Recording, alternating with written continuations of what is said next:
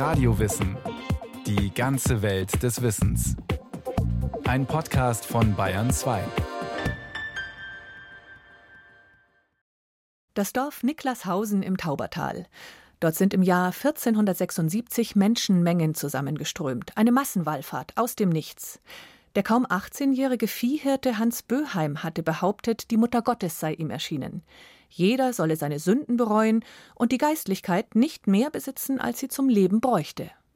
Nicht nur Pfarrern und Bischöfen wurde das bald unheimlich. Es war heiß an diesem 19. Juli im Jahre 1476. Die Bürger Würzburgs und etliche Schaulustige hatten sich auf dem Schottenanger zu Füßen der Festung Marienberg eingefunden. Sie wollten Zeugen eines Schauspiels werden, mit dem ein Phänomen sein jähes Ende fand, das ganz Franken in Bewegung versetzt hatte. Hans Böheim, der Pfeifer von Niklashausen, von seinen Anhängern auch Pfeiferhänsle, sogar heiliger Jüngling genannt, war wegen Ketzerei zum Tod auf dem Scheiterhaufen verurteilt worden. Der Fürstbischof von Würzburg, Rudolf von Scherenberg, hatte bewaffnete Knechte aufgeboten, den Richtplatz zu sichern, denn es brodelte im Volk. Manche unter den Schaulustigen erhofften ein Wunder. Die Gottesmutter Maria möge den Jungen, durch den sie in den letzten Wochen so oft gesprochen hatte, vor dem Feuertod bewahren. Auch dem Henker war nicht ganz geheuer. Mehr noch als einen Aufruhr fürchtete er, dass der Teufel mit dem dieser Pfeifer von Niklashausen ja im Bunde war, zu Hilfe kommen könnte. Ihm waren deshalb die Haare geschoren worden, damit der Leibhaftige sich darin nicht verstecken und über ihn herfallen könnte. Nichts davon geschah. Mit zarter Stimme sang Hans Böheim Marienlieder, als bereits die Flammen an ihm züngelten, bis er nach lautem Oje verstummte. Hans Böheim war in der Fastenzeit des Jahres 1476 gegen Ende März in dem keine 300 Seelen zählenden Dorf Niklashausen im Taubertal als Prediger aufgetreten.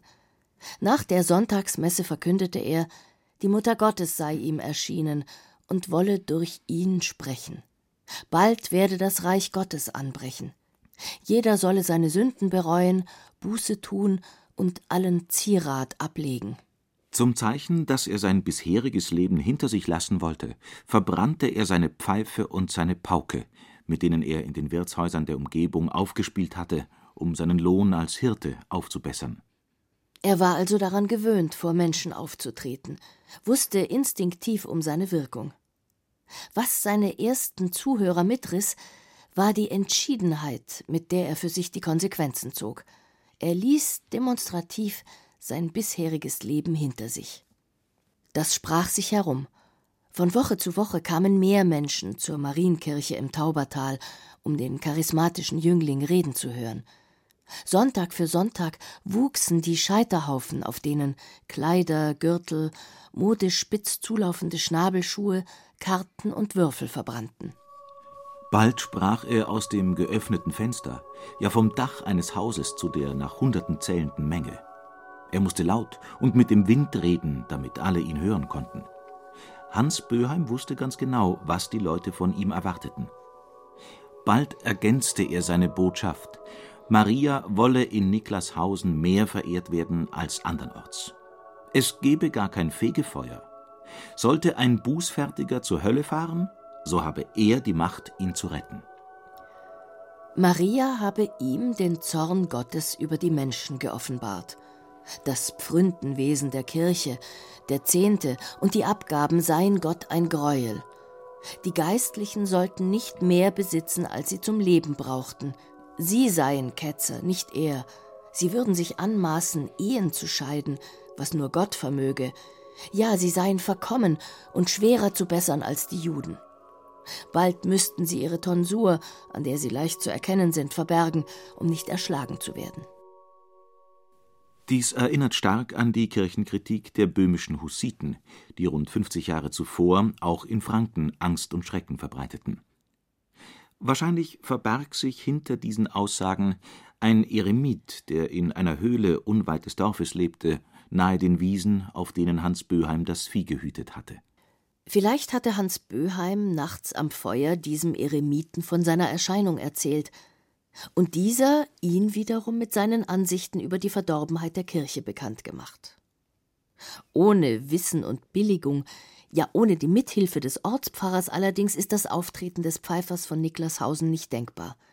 Niklashausen gehörte zur Diözese Mainz, lag aber in der Grafschaft Wertheim. Der Ortspfarrer hatte sicher seinen Landesherrn, den Grafen von Wertheim, informiert. Dieser duldete wohl das Ganze in der Hoffnung auf Einnahmen. Es blieb nicht bei den Scheiterhaufen der Eitelkeiten. Zu viel kam da zusammen, um es verbrennen zu können. Vieles war auch wohl dafür zu schade. Es ist die Rede von riesigen Kerzen, gespickt mit Münzen, die der Mutter Gottes gestiftet wurden. Händler zog die Aussicht, mit dem Pfarrer ins Geschäft zu kommen, magisch an. Die Wallfahrer kamen bald aus ganz Franken, vom Rhein, aus Schwaben, Bayern und von noch weiter her.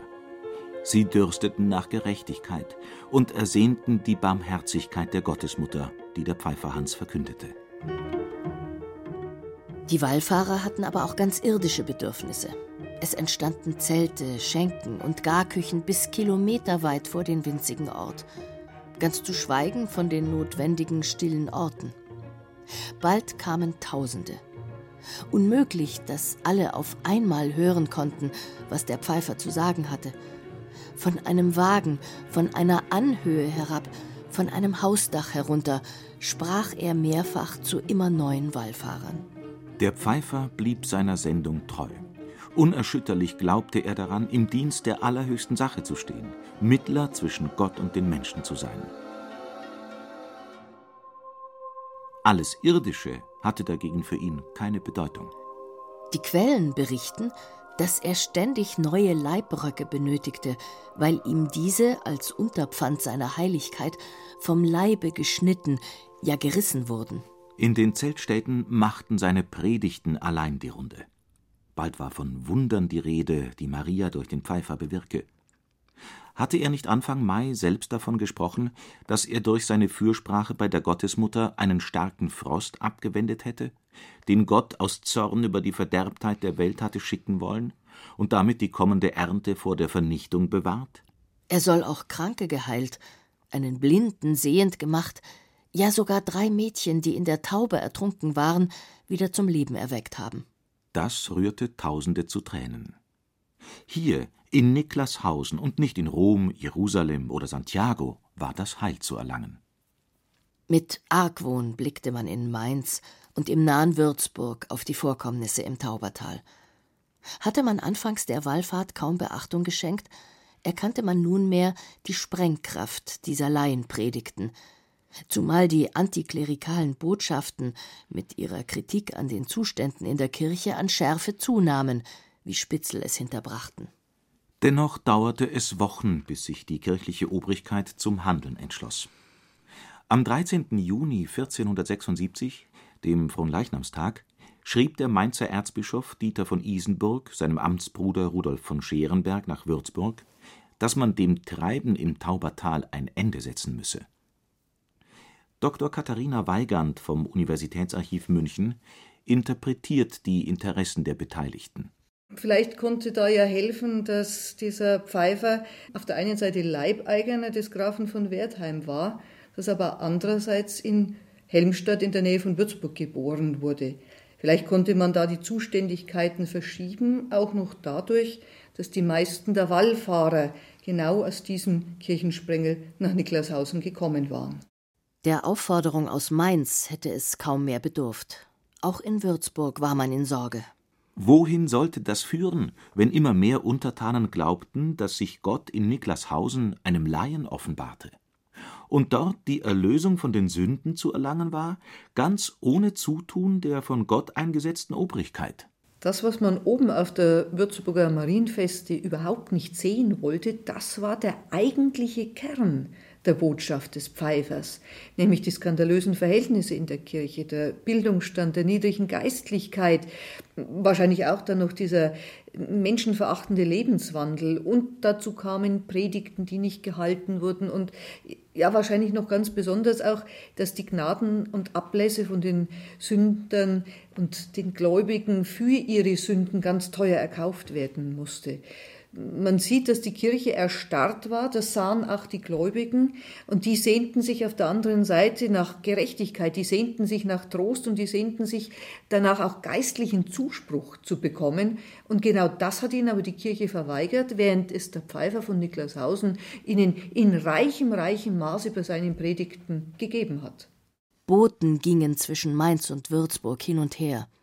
Der Landesherr von Niklashausen, Graf Johann von Wertheim, blieb außen vor, vermutete man doch zu Recht, dass er wie auch immer mit der Sache zu tun hatte. Ende Juni schließlich trafen sich Theologen und Juristen aus Mainz und Würzburg in Aschaffenburg, um die nächsten Schritte zu beraten. Man einigte sich schnell. Der Pfeifer sollte gefangen genommen und verhört werden. Seine Lehre sollte verboten werden. Künftig sollten in Niklashausen keine Messen mehr gelesen werden. Alle Einnahmen aus der Wallfahrt sollten beschlagnahmt und alle Mitverschwörer verhaftet werden. Um Beweise für die Anklage in einem Prozess zu bekommen, sollten sich Spitzel unter die Wallfahrer mischen und den Inhalt der Predigten detailliert aufzeichnen.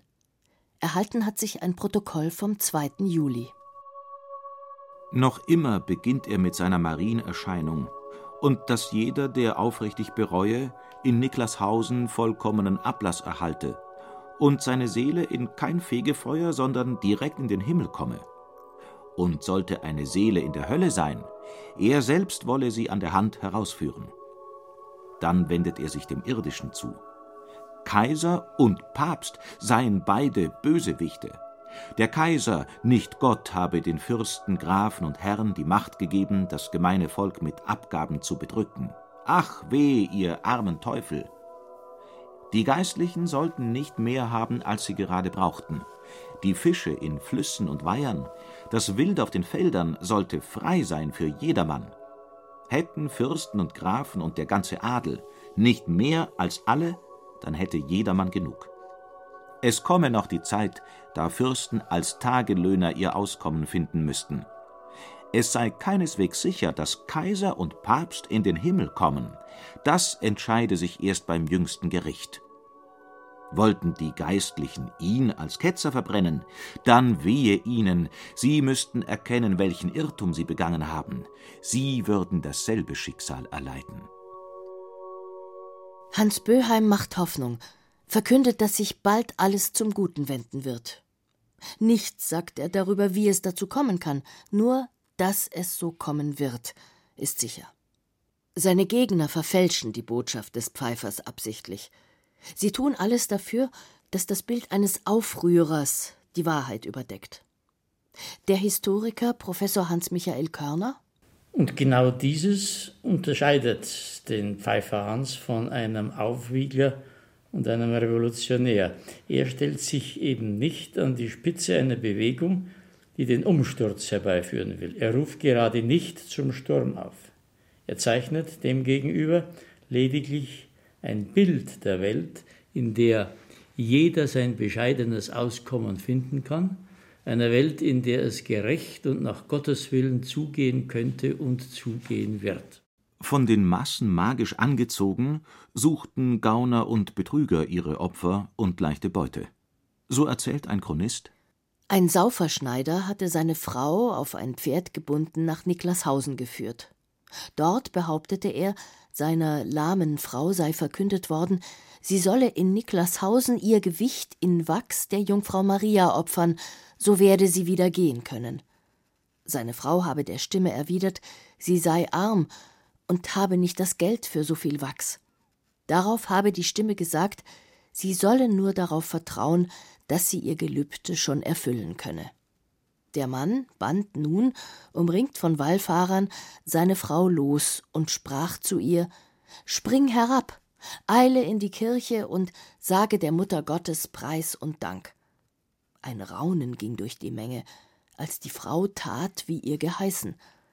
Der Mann aber zog seinen Hut, setzte ihn vor sich und bat in aller Unschuld um eine milde Gabe, damit er das Wachs kaufen könne. bald war der Hut voller Münzen. Der Mann aber nahm seine Frau, und sie zogen vergnügt von dannen. Von dem Geld jedoch kauften sie Wein statt Wachs. Wahrscheinlich ging es gar nicht so sehr um den Nachrichtenwert, sondern diese Chronisten haben sich ganz bewusst auch über die Leichtgläubigkeit des Volkes lustig machen wollen. Sie wollten zeigen, dass, wenn keine Obrigkeit da ist, es dann auch zu solchen Ereignissen kommen kann.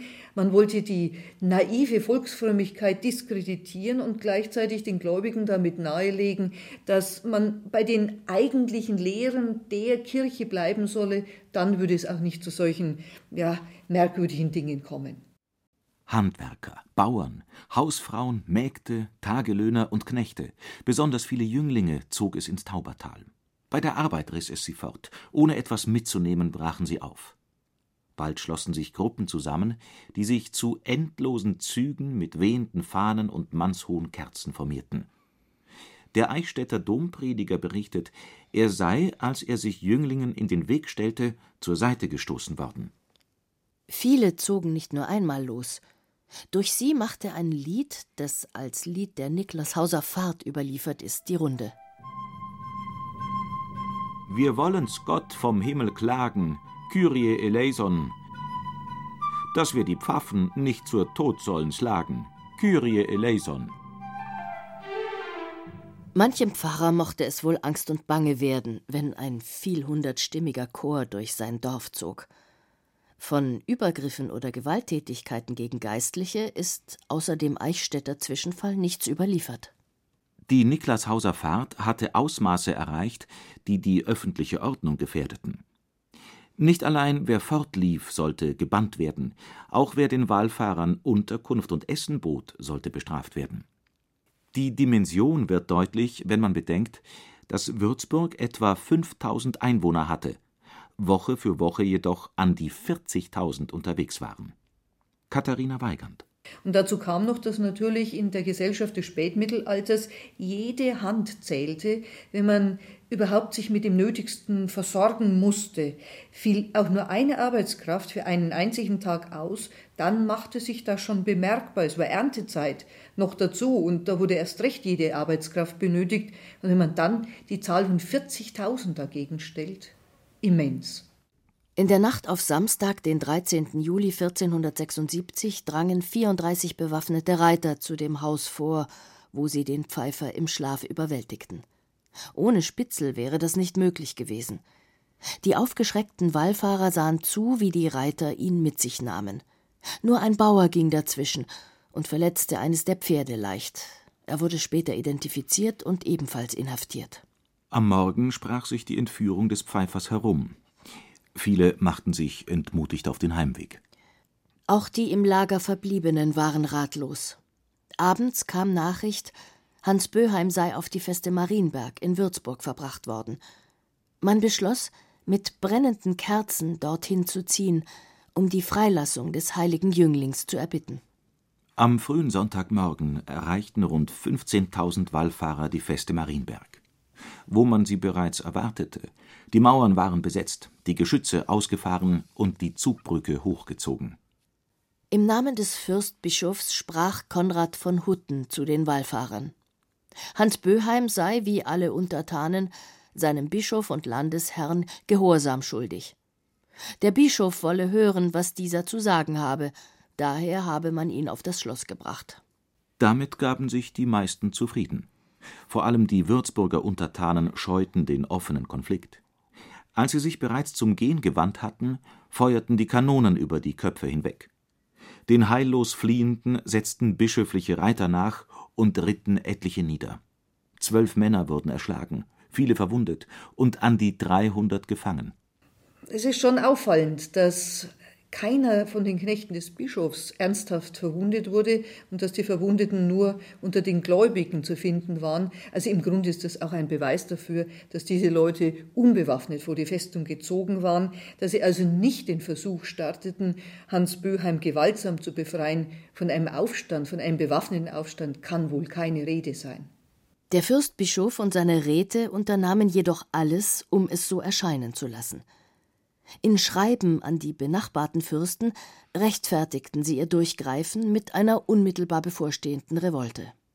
Katharina Weigand dass so gut wie wirklich niemand unter diesen vielen, vielen tausend Wallfahrern irgendwelche Waffen bei sich trug, als sie an diesem Tag nach Würzburg zogen, das spricht doch eher gegen diese Behauptung. Tags darauf begann der Prozess, auf den man sich so intensiv vorbereitet hatte. Die bischöflichen Räte waren auf theologische Dispute und die Aufdeckung einer Verschwörung eingestellt. Rasch stellte sich heraus, dass Hans Böheim Analphabet war und weder das Vaterunser noch das Glaubensbekenntnis aufsagen konnte. Es gab keine Verschwörung. Vor ihnen stand ein durch brutale Gewalt eingeschüchterter Junge von etwa 18 Jahren. Ob der Pfeifer gefoltert wurde, ist nicht belegt. Wichtig war, dass er seine Lehren widerrief. Für das Urteil Tod durch Verbrennen war das entscheidend. Man war froh, dass sich mit dem raschen Geständnis der Prozess abkürzen ließ. In einem zweiten Verfahren wurden der Bauer, der das Pferd eines der bischöflichen Knechte verletzt hatte, und ein weiterer Mann, der vorgegeben hatte, auch ihm sei die Jungfrau Maria erschienen, des Aufruhrs für schuldig befunden und zum Tode durch Enthauptung verurteilt. Zum Tag der Vollstreckung der drei Urteile wurde der folgende Freitag, der 19. Juli, bestimmt. Nachdem Hans Böheim regungslos den Enthauptungen zugesehen hatte, wandte er sich an den Henker, ob ihn nun ein gleiches Schicksal erwarte. Dieser erwiderte Nein, ihm sei ein anderes Bad bereitet. Die Asche des Pfeifers wurde am Abend im Main verstreut. Eine Vertiefung an der Stelle des Scheiterhaufens zeugte davon, dass des Nachts etliche Würzburger auf den Schottenanger gekommen waren, um mit etwas Erde sein Andenken zu bewahren.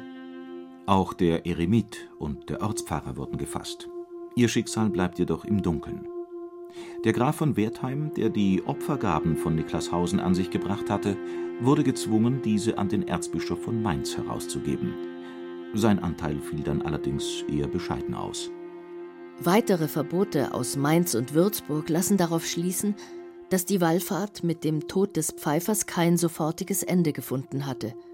Erst im Frühjahr 1477, nicht zuletzt wegen der harten Strafen, mit denen Wallfahrer zu rechnen hatten, fand das Laufen nach Niklashausen ein trauriges Ende.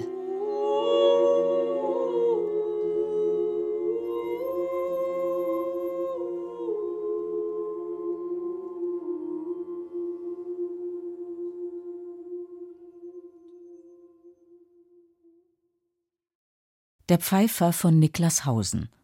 Christian Lappe hat von den denkwürdigen Ereignissen erzählt, die sich im Jahr 1476 bei einer Massenwallfahrt nach Niklashausen zugetragen haben. Gesprochen haben Irina Wanka und Johannes Hitzelberger.